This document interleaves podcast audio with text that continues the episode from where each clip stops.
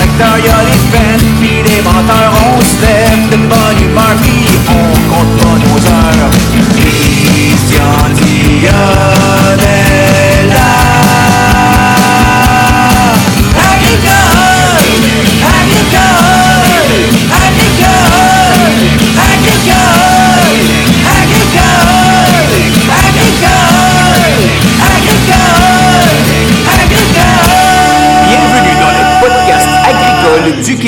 avec Christian Dionne.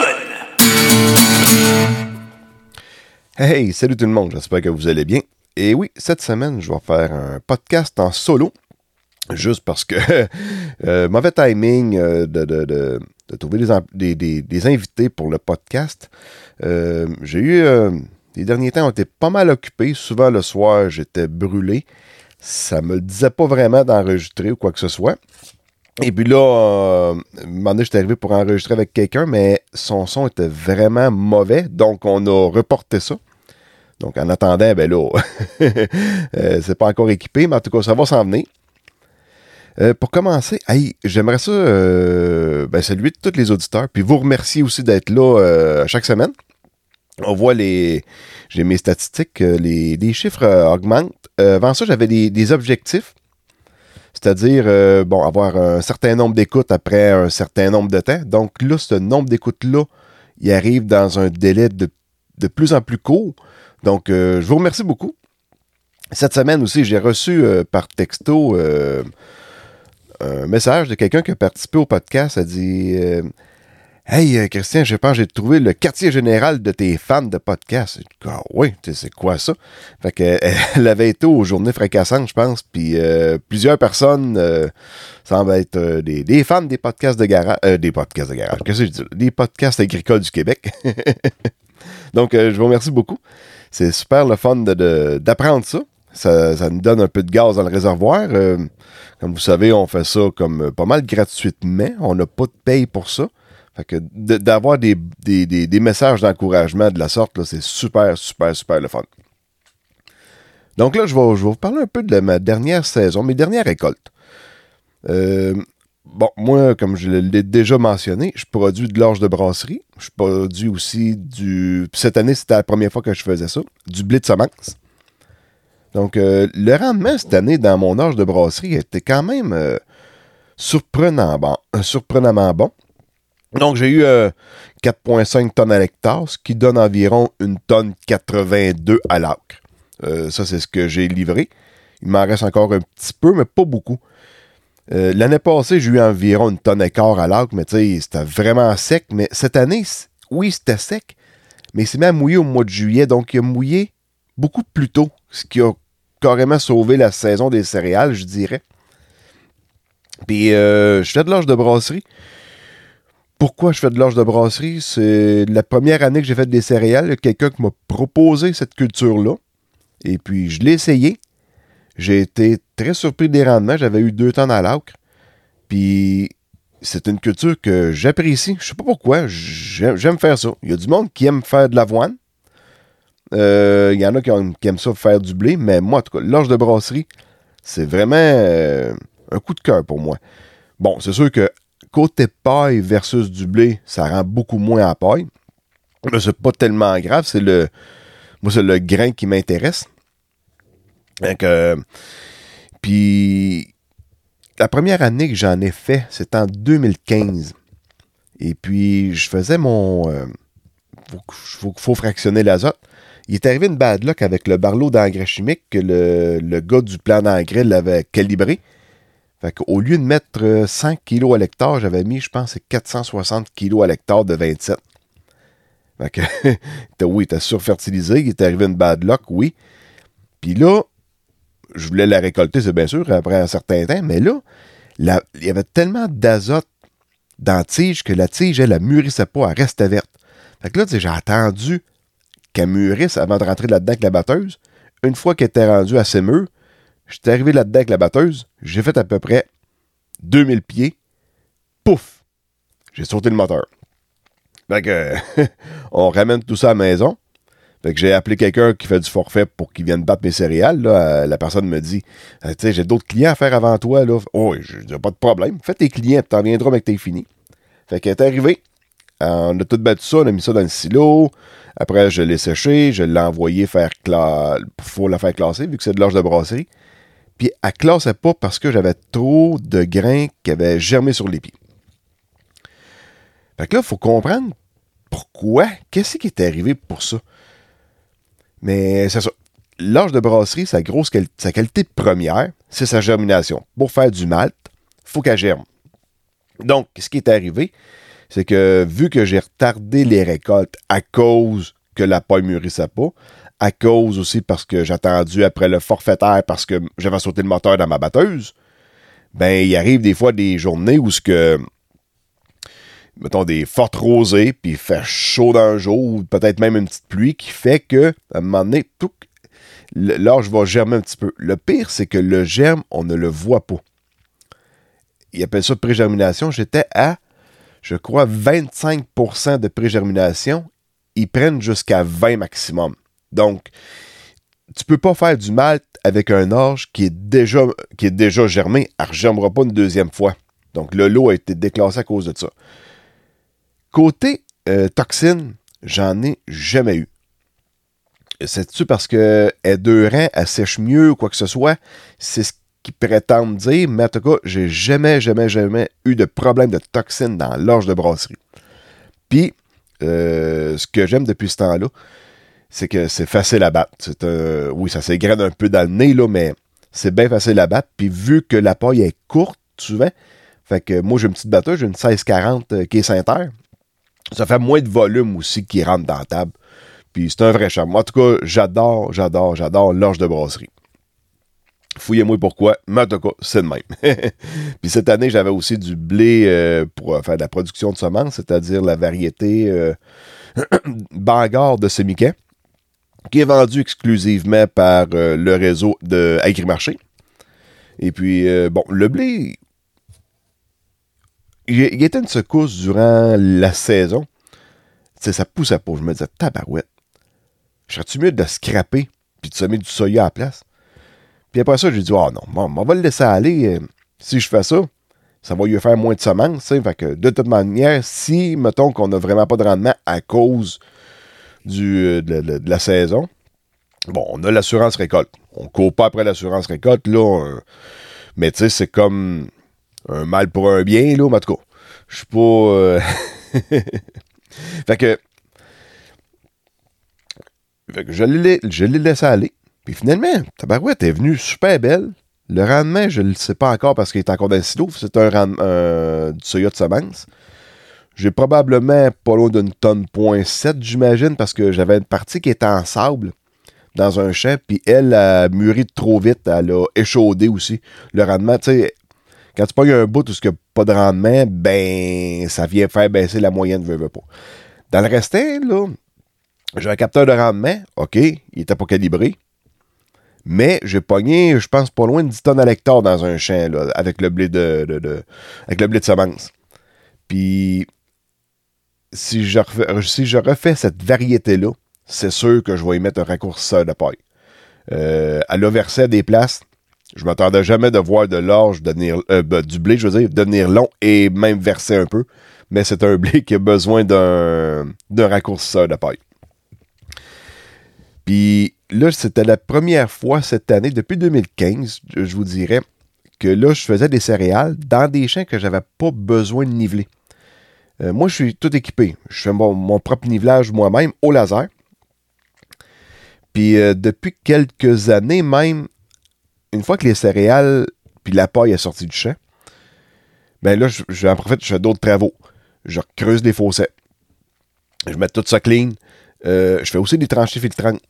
Tranchées filtrantes, bon, c'est pas tout le monde qui, en, qui savent vraiment que c'est quoi. Ah, Dans le fond, là, c'est. On un- on creuse un canal sens perpendiculaire du champ.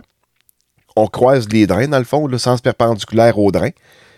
On met un drain enrobé dans le fond. On vient le collecter sur des drains déjà existants. Ou si le fossé est profond, euh, vous pouvez l'envoyer aussi directement dans le fossé avec une sortie de drain. Puis on remplit tout le canal de sable. Donc là, l'eau qui va descendre de la partie haute vers le bas, il y a pas juste, c'est pas juste l'écoulement de l'eau de surface, mais aussi la, il y a la nappe phréatique qui voyage. Donc cette, cette eau-là, elle, elle va pogner la, la, la- tranchée filtrante, puis ça va en faire un peu moins à redescendre au chemin après ça. Donc c'est pour ça que, dans mon cas, j'ai beaucoup de terre lourde, j'ai très très peu de pente, très peu de pente, et aussi j'ai beaucoup, euh, j'ai, j'ai- ben, de la terre lourde, très peu de pente, et les terres longues. Dans le temps, ce qu'il faisait, c'est qu'il creusait un fossé de travers pour couper l'eau. Ça l'aidait. Mais là, euh, aujourd'hui, bon, les fossés ont tous disparu. Fait que, dans le fond, c'est un peu d'aller rechercher l'effet d'un ancien fossé de travers, si on veut. Euh, je sais pas. Je sais que dans le temps, avec le programme Prime Vert, il existait des subventions pour faire faire des, tranchées filtrantes. Donc, pour ça, vous devez trouver un excavateur qui a une licence RBQ. Donc, pour, pour faire ces travaux-là, vu que c'est il y a une partie qui est payée par le gouvernement, ça prend vraiment la, la, la, la- la- licence RBQ pour faire ça. Dans mon cas, j'ai jamais fait de demande de subvention parce que je m'appelle, je le fais moi-même, donc euh, je paye le sable. C'est sûr, je vais payer les drains. Mais tout l'ouvrage, le restant, c'est moi qui le fais. Fait que je n'ai jamais demandé une scène au gouvernement pour faire mes, ces travaux-là. Puis, moi, j'ai. Ça fait longtemps que j'ai commencé à en faire, peut-être en 2013, je crois, dans des champs, parce qu'on avait un champ que il y avait, y avait des ronds qui n'avaient pas de soya, qui s'égouttaient pas trop bien. Et puis, euh, on avait fait dans ce champ-là. Après, j'avais, on n'avait pas fait trop, trop ailleurs. Mais j'allais surtout dans les, des zones, dans des champs où c'était vraiment là, merdique, là, où il y a tout le temps un rond qui veut pas sécher, des trucs de même. Puis à partir de 2017, en 2017, c'est une année qui avait été assez mouilleuse, merci. Et puis, comme je le disais, j'ai des, terres assez fortes. Puis, puis c'était la première année aussi que j'avais utilisé les services de euh, qui s'appelait dans le temps Encirca. Donc, dans le fond, avec euh, Pioneer, il y avait des imageries satellites qu'on pouvait avoir directement sur le téléphone. Donc, le champ en question, il avait été semé en soya. Puis je voyais sur l'imagerie satellite, on part du chemin, l'imagerie, mettons, était bleue. Après ça, ça tombait un peu plus dans le vert. Donc, si je me souviens bien, bleu, c'est où est-ce que la, pas la végétation, mais l'indice de végétation, je veux dire, est super belle. Verte, ça diminue un petit peu. Puis quand tu tombes dans le mauve, ça, fait, ça dur. Donc, on part du chemin, c'est bleu, ça vient un petit peu vers le vert, puis à un moment donné, bang, ça coupe carré, ça tombe dans le mauve. Puis plus qu'on monte vers le haut, mais plus que la couleur s'améliore. Là, c'était de comprendre, bon, qu'est-ce qui est arrivé là? Là, quand je l'ai bien vu, c'était une parcelle qui était en soya aussi. Puis, euh, quand que je battais, ben, quand on arrivait à la, ligne où ce que ça tombait mauve, les plants de soya rapetissaient à barouette du, quasiment du deux tiers, étaient vraiment petits. Puis là, à un moment donné, je vois, OK, le champ, il est plat. Il manque peut-être de pente. Là, à un moment donné, j'ai dit, j'ai pris mon, j'ai pris mon laser, j'étais allé tirer des niveaux pour le fun. Puis à un moment donné, sur le sens de la longueur, ça paraissait pas à l'œil, mais ça finit par monter d'à peu près 3 pouces. C'est pas gros 3 pouces.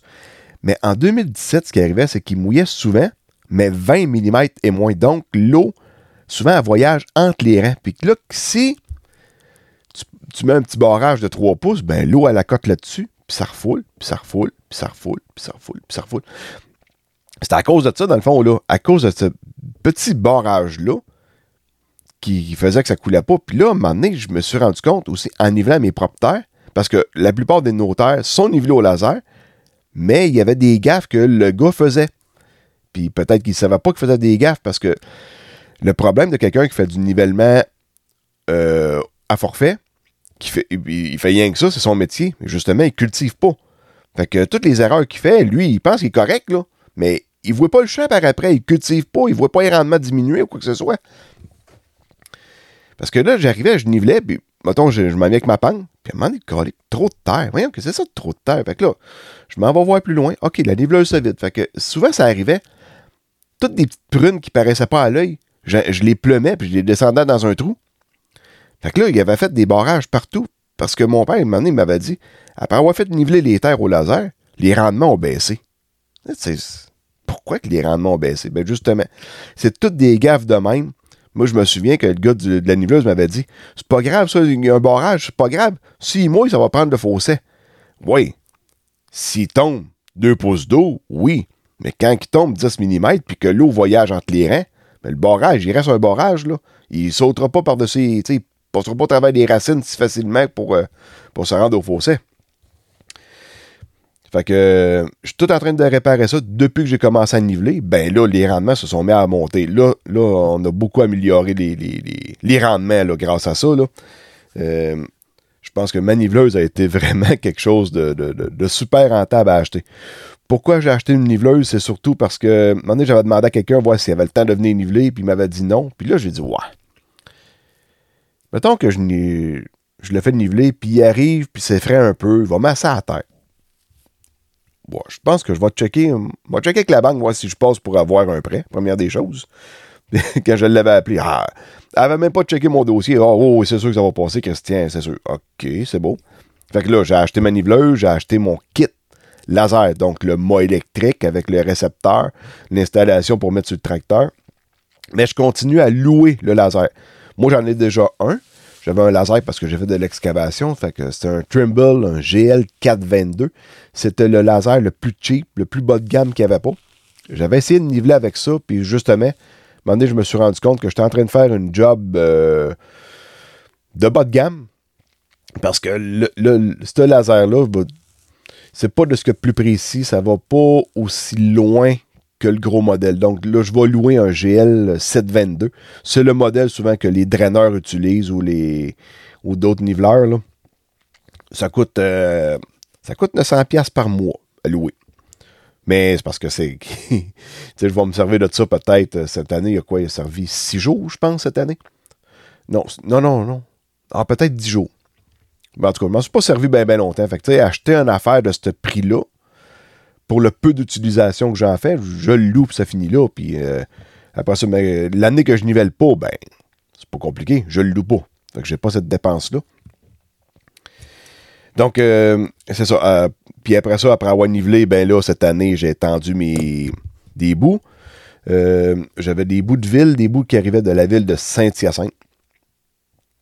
Fait que ça fait je pense que c'est ma troisième année que j'utilise des bouts. Euh, à défaut, j'ai pas de fumier. Euh, j'ai pas beaucoup de, la production animale dans le coin, mettons porcine. Il n'y en a pas. Ça a commencé, ça fait 20 ans qu'on a des premières porcheries. Puis ceux qui ont les porcheries, ben là, ils ont, ils les terres, dans le fond, pour, euh, utiliser le fumier. Donc, j'utilise des bouts. euh, J'utilise des bouts de, de Kruger ou Yagamak. Ça, c'est pour faire un amendement, faire une augmentation de matière organique dans le sol. J'ai utilisé aussi des bouts qui arrivent, euh, des bouts séchés, granulés, qui s'appellent du Grand Mix, qui arrivent de la ville de Laval. Des bouts qui sont certifiés BNQ aussi. Et puis, euh, là, j'utilise euh, présentement des bouts de municipal et de digesta agroalimentaire de Saint-Hyacinthe. Donc là, c'est des bouts, dans le fond, quand on passe à Saint-Hyacinthe, là, il y a les silos sur le bord. Ils font du, du, gaz, euh, du gaz naturel avec ça. Et puis les bouts qui ressortent de ça, bon, ben, c'est ça qu'on peut mettre dans le champ. Bon, côté métaux lourds, mon côté métaux veut dire, euh, si on change le mot métaux lourds pour oligo-éléments, ça passe-tu mieux?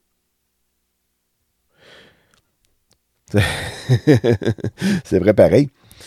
Euh, Est-ce qu'il y a de l'AMPA là-dedans? Je ne l'ai jamais fait tester, mais écoute, euh, je fais pas ça bien belle des années. Là, euh, je, vais, je, vais, je, vais, être capable d'avoir du fumier ici pas loin. Là. Euh, ça s'en vient, en tout cas, ça s'enligne pour ça. Mais euh, pour tout de suite, bon, j'utilise des bouts. Ça fait un job, ça fait un job. Tu sais, on n'en met pas gros, là.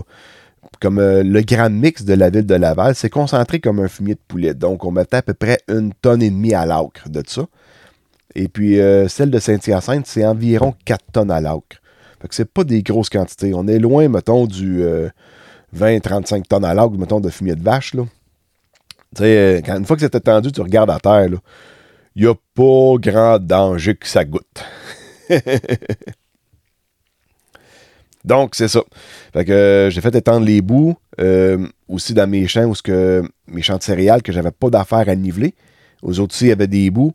Ensuite, euh, j'ai étendu dans, mes champs de blé que je nivelais pas. J'ai étendu, dans le fond, de l'avoine avec du seigle avec un barlot d'engrais de la coop.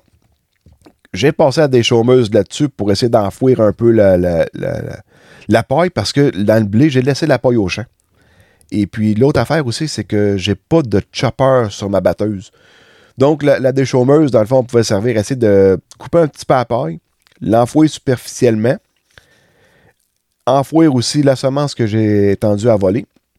Et puis après ça, j'ai euh, passé un décompacteur à peu près à 10 pouces de creux que j'ai passé euh, là-dedans pour euh, défoncer un petit peu le, sol. Parce que je me suis rendu compte cette année, avec les rendements que j'avais dans mon soya, qui était pas. qui était loin d'être extraordinaire. Le semi-direct, oui, ça fonctionne, mais ça prend des engrais aussi pour l'aider. Puis ça fait quoi, 2-3 ans là, que la récolte de soya est difficile à faire et mouille souvent. Puis semer un engrais vert dans ces conditions-là, après le soya, on, s'en vient tard, il mouille, c'est frais. Fait que c'est c'est pas winner. Puis dans le maïs, ben, j'utilise pas de régras non plus euh, pour la seule et simple raison, pour commencer, que j'ai j'ai une semeuse de limbe puis euh, qui marche, qui fonctionne à voler. Puis chez nous, à la volée, ça n'a jamais fonctionné. J'ai jamais eu de succès avec ça. Donc, euh, je pense que je vais avoir mettre ça à l'ordre, mon, petit de limbe, puis je m'en vais mettre ça à vendre. euh, je m'en sers pas. Fait que tant qu'à pas m'en servir, je pense que je m'en vais libérer un petit peu d'espace dans ma shed. J'avais un rack là-dessus, je faisais 9 espaces. J'avais même mis des, comme des espèces de doigts de faneur après pour essayer de gratouiller un petit peu la terre. Puis même à ça, ça n'a pas fonctionné. Euh, sur ma terre inondable, à Baie du Fèvre, euh, on fait des tests avec le pôle d'expertise.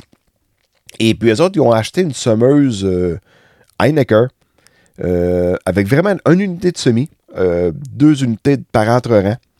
Puis avec ça, ben, ça avait fonctionné à merveille. Même l'année passée, en 2020, où ce que l'été était sec et il s'est mis à mouiller, surtout au début à août, peut-être, qu'il s'est mis à mouiller. Mais sinon, tout avait bien germé. J'avais du gras partout dans le champ. Ça avait fait vraiment une belle job. Mais semer, on s'entend que la qualité est, est de loin supérieure que quand c'est mis à voler. Donc, c'est ça. Fait que euh, j'ai pas eu un rendement extraordinaire dans mon soya cette année. Puis euh, le pire, c'est que je voyais que le, le avait de l'air à tirer de la patte. Mais tabarouette. OK, ça marchait, va voir. Mais là, au semis, il est arrivé c'est un peu bizarre. La terre était sèche sur le dessus, mais en dessous, c'était quand même frais. Il y avait de l'humidité dans la terre. Et puis, moi, j'ai un, bon, un planteur Vaderstad. Puis quand je fais du semi-direct, en arrière, je mets des roues en spike. Je pense que c'est du Martin Till. Les, doigts descendent vraiment de chaque côté de la semence, puis ils rapprochent la terre vers la semence. Quand on travaille une terre qui est un peu fraîche de, cette manière-là, des fois, c'est vient que ça croûte. Ça avait vraiment croûté parce qu'il n'est pas venu de pluie après. Puis ça, c'était dur à faire lever la semence. Et puis, dans un champ, euh, c'est-à-dire à l'automne passé, on avait fait des rayages un petit peu en battant le maïs, même si c'était sec, mais il y avait des ronds comme ça. Puis ce printemps, bon, ben, je suis monté avec la déchaumeuse, en travaillant avec la déchaumeuse. J'ai fait le rond, le spot où il y avait des petits rayages, puis je suis revenu dans coup d'à côté. Une fois que j'ai fini de planter mon soya, partout ce que j'avais passé à la déchaumeuse, j'étais allé passer le brillon, j'étais allé passer le brillon dans le rond, puis je suis revenu. Mais là, sur le capteur de rendement, quand j'ai pogné cette, cette, euh, stripe-là, ça se tenait toujours en haut de 3.6, 3.7 tonnes à l'hectare. Fait que là, j'ai dit, oh, OK. Je pense que je vais regarder la météo un peu plus. S'il annonce sec, puis qu'il annonce pas de pluie, avant de semer le soya, je pense que ce que je vais faire, c'est que je vais passer à des chômeuses, je vais semer, je vais passer le brillon. Si pour annoncer de la pluie, bon ben, on va. Ça va, ça va, ça va maintenir, mettons, la, la croûte du dessus. Ça va la tenir plus humide, elle ne croûtera pas. Puis euh, ça va aider à faire lever le soya. Donc, euh, on, tu sais, des, des années sèches de même, ça nous permet, parce qu'on n'a pas vu souvent, souvent, souvent, donc ça nous permet de, se réajuster. Donc, euh, faut pas voir ça comme. euh, faut voir ça quand même d'un bon oeil, là. Parce qu'on est habitué qu'il mouille tout le temps le printemps. Fait que. Quand on fait des gaffes du genre, ben là, c'est masqué par la pluie. Fait que ça va bien après ça. On, on, a fait une gaffe, mais sans le savoir, parce que ça a bien levé pareil. Comme l'année passée, si on recule, mettons, à l'automne 2019, où ce que l'année était vraiment. on s'en souvient de l'automne, là. La pire automne que tout le monde a vécu. Moi, j'ai pas fini de battre mon blé d'Inde, euh, cette année-là. Je l'ai fini au printemps parce que j'avais un séchoir que je pensais qu'il était brisé. Finalement, il n'était pas brisé. J'avais juste des valves de gelée. Fait que. Puis là aussi, bon, ben, il faisait froid. Tu sais, on gaspillait du propane pour réchauffer l'air. On gaspillait du propane pour dégeler le grain. On gaspillait du propane pour faire fondre la neige. Donc, j'ai laissé le maïs dans le champ, puis je l'ai battu au printemps. Je pense que c'était une des plus belles affaires que j'ai faites. Sauf que, en battant au printemps, mais veut, veut pas, ça a fait de la compaction de surface. Puis là, moi, je fais du semi-direct. Quand j'ai ajusté le planteur, j'ai ajusté le planteur sur le bord du champ, comme que je fais d'habitude, mais le grain de car avait jamais passé là. À un moment donné, je regardais lever mon soya, ça levait vraiment tout croche. À un moment donné, je me suis mis à regarder où ce que le grain de car, euh, où ce que une, roue de grain de car qui avait passé, ma semence n'était pas dans la terre, elle était sur la terre. Je m'étais pas méfié pantoute, pantoute, pantoute. J'avais pas mis assez de pression sur mes, sur mes unités.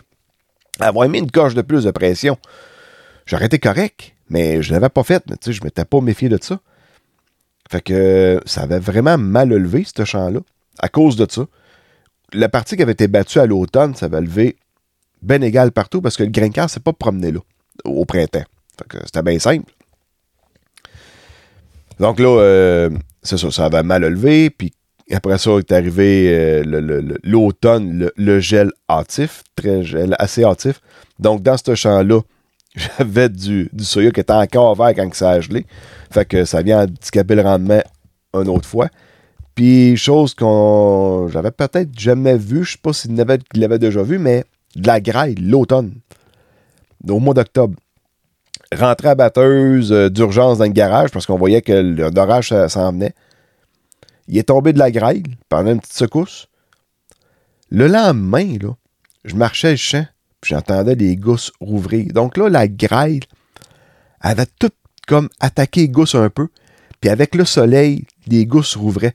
Je dois avoir perdu à peu près facilement un quart de tonne à l'acre à terre cette année-là, euh, à la- la- la- l'année 2020. Donc, euh, maintenant, on va finir par l'avoir. là. On n'aura pas de bad luck. Là. yes. Hey, hey, euh, la semaine dernière, si on recule de, de quelques jours, j'ai fait un post sur la page Facebook des podcasts agricoles pour lancer une invitation au monde. euh, si jamais vous avez une idée, faire des, vous partir un petit podcast pour le fun. Moi, que je serais prêt à, à faire une journée de plus de diffusion que s'il y avait plusieurs intervenants. Chacun aurait sa journée. Euh, on ira en alternance. Parce que faire un podcast, bon, c'est une chose, mais le mettre sur une plateforme, puis il faut que le monde l'écoute, c'est là qui est plus rough. Donc là, dans mon cas, je commence à avoir du reach un peu plus, je suis un petit peu plus connu. Euh, le monde a déjà commencé, mettons, à, suivre la page ou à, euh, à être abonné, mettons, au podcast. Donc, en ayant, en partant votre podcast, mettons, sur ma plateforme, ben, le monde va pouvoir commencer à l'écouter plus rapidement. Donc, ça va être plus facile pour vous autres de, de, de, partir. Donc, c'est un peu une job de défrichage que je suis en train de faire. Donc, c'est. ça, ça- ça- donnerait un bon coup de pouce. tu sais. Puis si vous avez un- une série de 3-4 podcasts à faire, ben, ce serait bien plus facile dans votre cas de publier euh, via ma page que de publier tout ça de votre bord. Tu dans le fond, c'est un peu ça le but quand j'ai parti des podcasts agricoles. Ce serait de faire comme une plateforme où ce que- il y aurait beaucoup de monde qui, pourrait, qui pourrait diffuser à partir de cette plateforme-là. Donc, euh, c'est ça. Puis, dans le fond, ce que je veux, c'est surtout faire la promotion de l'agriculture. On n'est pas là pour dénigrer les autres formes. Euh, Il y en a pas mal des podcasts là, que eux autres, c'est. Ils prônent une sorte d'agriculture, puis rien que ça qui est bon, puis blablabla, blablabla. Non, c'est pas ça. On peut-tu être ce qu'on veut être? Oui, moi, j'en utilise du Roundup, là. Euh, devenir biologique du jour au lendemain, moi, ça m'intéresse pas. Mais ça convient pas à tout le monde non plus, là. On peut, on, on peut être ce qu'on veut être, là. Euh, donc, c'est de faire de la promotion, peu importe la forme d'agriculture que vous faites, peu importe ce que vous faites, il faut parler d'agriculture, puis ça en a parlé en bien, puis en faire de la promotion aussi. C'est le but du pourquoi que j'ai fait le, le, podcast. Donc, on fait découvrir des productions, on fait découvrir des gens. Euh, je pense que là-dessus, j'ai quand même une bonne réponse là-dessus. Autant que possible, on essaie de ne pas donner dans l'opinion, parce que là, c'est là qu'on va avoir des... Euh, soit de la, de la, en parenthèse, de la marde d'un bord ou de l'autre. Donc, on, on, on, essaie de s'en maintenir sans opinion, à politique le plus possible. Ensuite de ça, puis c'est ça, puis ce post-là, euh, j'ai pas acheté de publicité pour ça. Puis j'étais arrivé à peu près à. Parce que ceux qui ont des, des, des, pages d'entreprise Facebook, vous allez comprendre un peu ce que je veux dire, mais il y a tout le temps le nombre de personnes atteintes. Un petit chiffre qui est en bas. Puis souvent, tu sais, bon, ben, je vais publier un podcast, je fais la promotion sur la page Facebook. C'est quand j'atteins 300 personnes touchées, là, c'est beau, là. Mais là, ce, ce post-là, fouillez-moi pourquoi. J'arrive à quasiment 10 000, là. Je suis rendu à 9700 quelque chose, là. Euh, ça, celle-là, je la comprends pas. L'algorithme de Facebook, je la comprends pas, mais pas, tout. J'ai jamais j'ai jamais étudié, j'ai jamais cherché à comprendre non plus, là, mais celle-là, je la comprends pas. Mais pas, tout. ah, et à part de ça, il y a d'autres podcasts qui s'en viennent dans le monde agricole. La Terre de chez nous. Et au mois de juillet, il y avait eu un reportage sur les podcasts euh, en agriculture. Donc, euh, il y avait un petit, un petit carreau qui était écrit dedans euh, que la terre de chez nous s'en viendrait à l'automne avec un podcast. Donc, là, un moment donné, j'ai texté un journaliste. J'y ai demandé voir quand est-ce que ça s'en venait. Il m'a dit dans deux semaines. Ça fait à peu près deux semaines que j'y ai demandé. Ça doit être vraiment sur le bord d'arriver. Et puis, il y en a un autre aussi, c'est les producteurs de lait du Canada, euh, qui s'en viendraient aussi avec un podcast de leur côté. Donc, euh, je vous souhaite la, la, meilleure des chances. Puis, si j'ai juste un petit conseil à vous donner, mettez pas trop d'argent dans le projet. La raison est bien simple, c'est que un podcast au Québec, surtout quand on est niché, quand on atteint 200 écoutes, c'est bon. Là, c'est de. Dans le fond, c'est d'amener le monde vers l'écoute des podcasts, ce qui n'est pas encore fait, ce qui n'est pas une chose gagnée non plus. Puis, euh, parce que si vous mettez bien de l'argent là-dedans, puis que vous voyez le nombre d'écoutes, ça se pourrait que vous deviendrez pas mal comme découragé. Donc, euh, si on prend par exemple que Solio, qui a déjà fait une série de six podcasts, je pensais qu'il était parti pour en faire, mais finalement, ils ont arrêté à six. Mais tu sais, on parle de 2018, 2019 peut-être? Fait que c'est sûr qu'il devait avoir pas avoir d'écoute, mais pas pas en tout. Là. Fait que là, tu sais, t'as payé un graphiste, t'as payé ici, t'as le, le jingle, puis euh, t'engages quelqu'un, tu l'équipes, tu fais six podcasts parce que t'as pas d'écoute. Faut, faut, faut pas, ça, faut pas arriver, se mettre en avant le micro, puis penser à avoir les chiffres de, Joe Rogan. On n'est pas là pantoute, là. Oubliez pas, on est, on est un petit marché le Québec. Puis en plus, on est niché dans l'agriculture.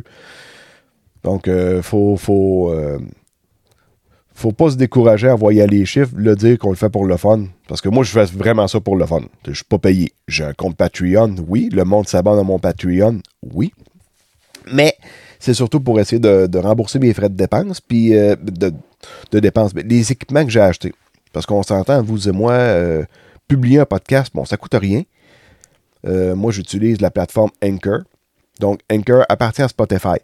Puis une fois qu'elle est publié sur Anchor, il est sur Spotify automatiquement. Puis après ça, bon, ben, faut publier sur Apple Podcast aussi. Mais tu sais, tout se fait de manière autom automatique. Puis euh, c'est avec des podcasts que j'ai appris c'était quoi aussi un fil, euh, un lien RSS. J'ai jamais eu idée c'était quoi. Là, je l'ai appris. Euh, il y a d'autres podcasts euh, en agriculture que vous pourriez suivre qui sont bien intéressants. Euh, le temps d'une traite. Le temps d'une traite qui est de Trout Nutrition. Je crois que c'est comme le réseau SureGain. Je ne suis pas, certain. Je ne fais pas affaire avec eux autres.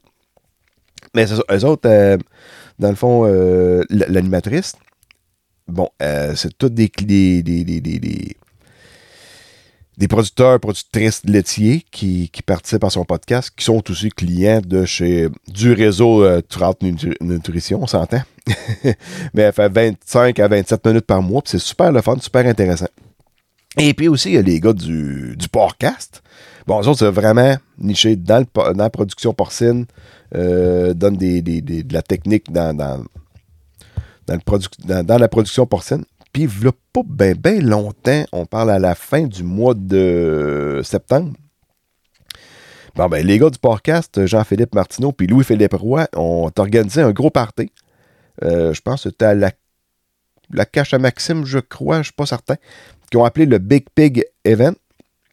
Puis, euh, en tout cas, je pense que c'était euh, ça. Tous les billets étaient vendus. ça va être un méchant beau party. J'aurais J'aurais pas détesté y aller, mais à fin septembre, comme ça, puis dans mon cas, souvent, bon, ben, je connais pas trop trop mon horaire, tu sais, dans ce temps-là, au bas du Soya. Fait que, moi, j'ai de la misère, moi, à prendre des rendez-vous longtemps d'avance de même, là, surtout dans le temps, surtout quand il y a des récoltes, là, à l'horizon, là, euh, si avait organisé ça un peu plus l'hiver, j'aurais peut-être eu plus de chances de dire oui, mais tu sais, ils m'ont pas invité, là, mais je veux dire, dire oui. Mais, euh, non, juste pour l'événement, aller voir ça puis aller rencontrer les gars, j'aurais bien aimé ça. Mais en tout cas, on s'en reprendra une autre fois. Ensuite de ça, hey, euh, des petites suggestions télé. Il y a eu un, reportage euh, à Doc Humanité de Radio-Canada qui était fait euh, sur une idée du journaliste et agronome Nicolas Mesli sur la perte des terres agricoles. Je vais prendre une petite gorgée de café. Donc là, il, expliquait vraiment. Ceux qui sont. Ben, il prenait surtout l'exemple de la ville de Laval. Où est-ce que là, souvent, les producteurs euh, sont complètement. Euh, dingens, tu sais. Euh, la, ville grosse tout le temps, puis à un moment donné, tu te retrouves avec euh, des quartiers résidentiels à côté de, du champ. Fait que là, avec des plaintes, hey, là, quand il partait, le, producteur laitier, quand il parlait, qui partait son, son, son compresseur à lait, il y avait toujours une police qui venait porter un ticket. Parce qu'il y avait des plaintes. Ils ont fait un règlement hors cours, ça a coûté quand même euh, cher d'avocat pendant plusieurs années.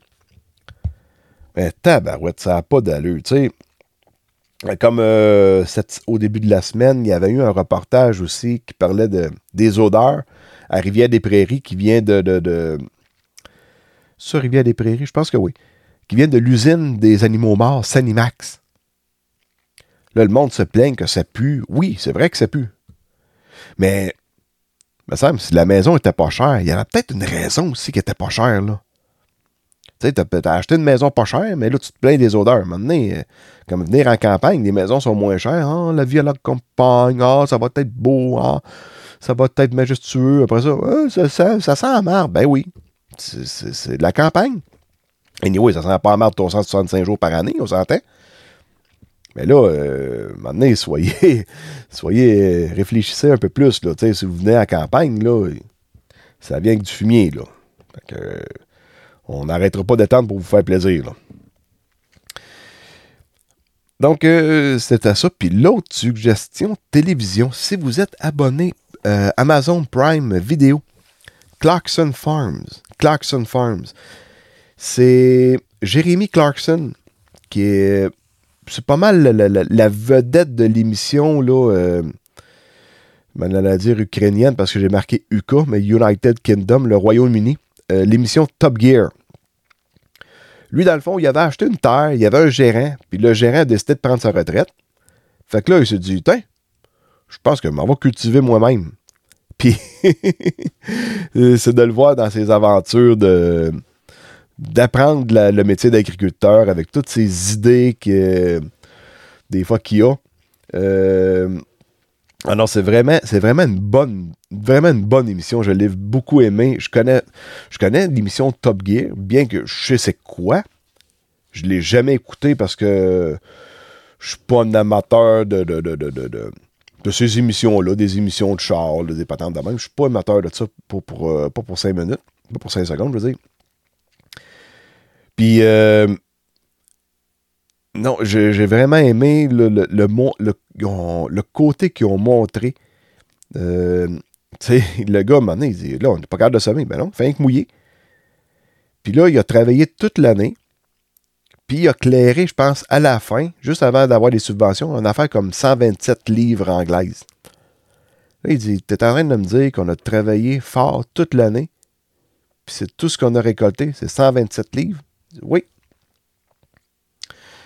Puis là, donné, euh, le mot de la fin de, Jeremy Clarkson, quand il avait dit Quand un producteur agricole se plaint de la météo, serrez-les dans vos bras puis donnez-y une bière. Il n'y a rien d'autre à faire, dans le fond, là. Mais non, euh, c'est. Puis là, il va y avoir une saison 2. Mais je vous, recommande euh, chaudement cet épisode-là. Cette série-là. Je me souviens pas, je pense qu'il y avait 6-7 épisodes dans la série. C'était de le voir, tu sais, c'est un gars de char sport, hein. Il a acheté un tracteur, fait qu'il a acheté un Lamborghini.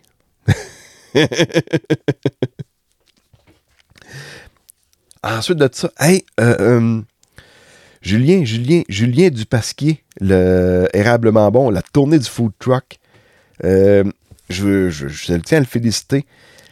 Écoute, l'ouvrage qu'il a mis dans ce petit projet-là, de se promener, faire des tournées, faire plusieurs fermes, souvent six fermes dans la même fin de semaine. Euh, dîner, souper, vendredi, samedi, dimanche. Euh, c'était vraiment un événement qui était rassembleur. Tu on ne va pas sortir on est encore un peu euh, confiné d'une certaine façon. On, il y a des rencontres de producteurs, il n'y en a pas eu. Ça commence à. Au mois de septembre, il a commencé à en avoir quelques-unes. Il y a eu le, le- l'Expo Champ aussi. Mais tu sais, il n'y a plus d'enquins. Il y en a bien qui suivent les enquins, puis euh, c'est une bonne occasion de faire du, de, la, de entre producteurs. Mais là, euh, juste de faire euh, sa tournée de food truck, là, c'était vraiment, franchement, une très, très, très bonne idée. Moi, j'y est venu chez nous le dimanche 27 juin pour souper. Et puis euh, là, il a terminé le 16, le 17 octobre, je veux dire, chez eux. Puis euh, l'idée aussi de donner de l'argent avec euh, une pièce par poutine pour l'organisme Au cœur des familles agricoles, c'était franchement encore là une super bonne idée. Et puis, je ne sais pas quel montant qu'il peut avoir ramassé chez eux, mais quand il est allé à la ferme euh, à Danville, le port du Roi, chez Stéphane Roy, ils avec les commanditaires, ils ont ramassé pas loin de 13 000 me semble, pour l'organisme au cœur des familles agricoles. Euh, vraiment, là, euh, chapeau à l'organisation, chapeau à tout le monde, chapeau aux donateurs. écoute, c'est, c'est vraiment merveilleux. Tout ce que vous avez fait pour cet organisme-là, là, c'était vraiment, c'était vraiment merveilleux. Et puis, euh, en tout cas, surtout le, travail que ça peut demander à Julien de tout faire ça, euh, l'organisation, trouver les fermes, trouver sa run. euh, il se lève de bonne heure, commence de bonne heure à faire ses, ses beignes, mettons, ces affaires-là. Ah non, un méchant bon travaillant, un méchant bon gars, puis euh, Julien, je te, remercie, puis je te félicite, puis je t'encourage à continuer. Puis euh, Julien, l'invitation tient toujours. On sait juste, ça n'a juste pas donné qu'on puisse faire un enregistrement de podcast ensemble, mais c'est sûr que je veux t'inviter parce que là, tu es rendu que tu, tu fais plusieurs boutiques euh, érablement bons. euh, tu réussis à te débrouiller pas pire, très très pas pire, pas super bien. Puis t'as pas de contingent, donc là, il faut que tu vends tous tes produits toi-même. Ah non, c'est. T'es vraiment un exemple à suivre, là. Euh, je, te, félicite pour tout ce que tu fais. donc, euh, puis c'est ça. Puis ensuite de ça aussi, euh, comme que je disais, je, fais ça gratuitement, mais j'ai mon abonnement Patreon. Pourquoi Patreon? C'est une plateforme qui est payante. C'est sûr que d'amener le monde à écouter des podcasts, c'est déjà un défi en soi. Puis après ça, amener le monde à payer un abonnement pour écouter quelqu'un parler, c'est un autre défi en soi. Ça arrive des fois que j'ai des, euh, invités, par exemple, où ce qu'on a une partie qui est exclusivement Patreon, complètement à la fin. Euh, si je prends par exemple avec euh, Marie-Louise Lemire, à un moment donné, elle s'était mise à parler de quelque chose, elle dit oh, j'en parlerai pas trop. Fait que là, moi, ça a allumé une lumière.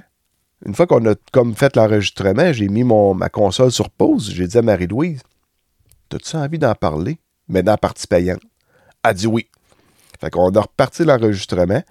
assez complètement vidé de cœur. Puis euh, les commentaires, j'ai eu des commentaires de, de, de, de ça. Il dit Ouais, juste pour, euh, juste pour l'abonnement, là, ce, podcast-là, ça valait la peine. Puis j'ai aussi une émission que je fais euh, mensuellement sur Patreon avec Alexandre Couture, qui est mon représentant pionnier, mon agronome aussi dans. Bon, celui, bon, mon, mon agronome indépendant pour mes, mes, pesticides, si vous voulez. Avec lui, on, y va un peu plus. là, on est vraiment plus temporel. On prend des, articles de journaux qui ont sorti durant le mois. Puis on, on remet les pendules à l'heure, dans le fond, parce qu'il y a des affaires, des fois, que, qui, sont complètement vides de sens ou euh, le journaliste n'a pas fait de travail de recherche ou euh, quoi que ce soit. Donc, on, on reprend ça, puis on, on un peu avec ça. Non, c'est vraiment. Euh, puis Alexandre, c'est vraiment quelqu'un qui qui s'exprime très, très bien. Euh, un agronome super, super, super compétent. C'est celui aussi, si vous ne le connaissez pas, là, il y a eu un petit reportage de vidéo de, de, Radio-Canada. Euh, je me souviens plus comment ça s'appelait. Mais en tout cas, où ce qui parlait surtout des insecticides dans, en agriculture, surtout dans les cultures de maïs et de soya. Bon, ben, l'agronome qui était là-dedans, c'est. Qui, était dans les champs de maïs qui avait été mangé par les insectes, c'est Alexandre. C'est lui. Donc, euh, c'est ça. Euh, bon, sur ça, bon, ben, là, j'espère que je vais. je vais commencer mes récoltes de maïs.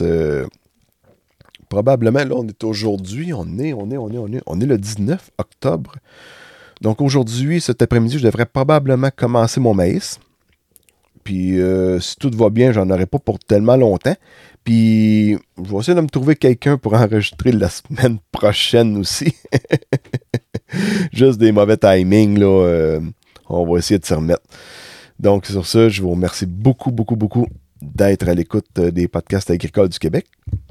Et continue de m'encourager. Puis, euh, ah oui, Colin, attends un petit peu. tu sais, des fois, du, du feedback. Tu sais, j'en ai pas vraiment. C'est rare que j'en ai. Mais il y en a un que j'ai resté assez surpris d'avoir quand même pas mal de feedback positif. Du feedback négatif, on n'en a pas parce que, tu sais, écoute, euh, si tu m'aimes pas, ben, tu m'écoutes pas. Fait que, tu sais, il n'y a personne qui a un bras tordu pour écouter les podcasts. Là. Et ça, peu, peu importe les podcasts. Mais celui que j'ai fait avec euh, l'animateur des podcasts de garage, Plafond Zanetti, euh, je sais pas, peut-être que le monde n'avait pas d'attente, ça va pas trop trop sticky. Mais tabarouette, le feedback que j'ai eu suite à ce podcast-là, que le monde avait vraiment aimé ça, là, on allait vraiment toucher la, la main-d'œuvre parce que c'est un gars qui travaille dans la gestion de main-d'œuvre. Fait que s'il y avait des trucs à nous donner, des trucs genre, ah non, euh, je, je m'attendais pas à ça, d'avoir autant de feedback que ça, mais non, j'étais bien content. J'étais bien, bien fier de ma prise. Puis euh, tellement, tellement un bon gars aussi. Euh, plafond, tellement, tellement, tellement. Donc, bon, ben c'est ça. Là, on va closer ça.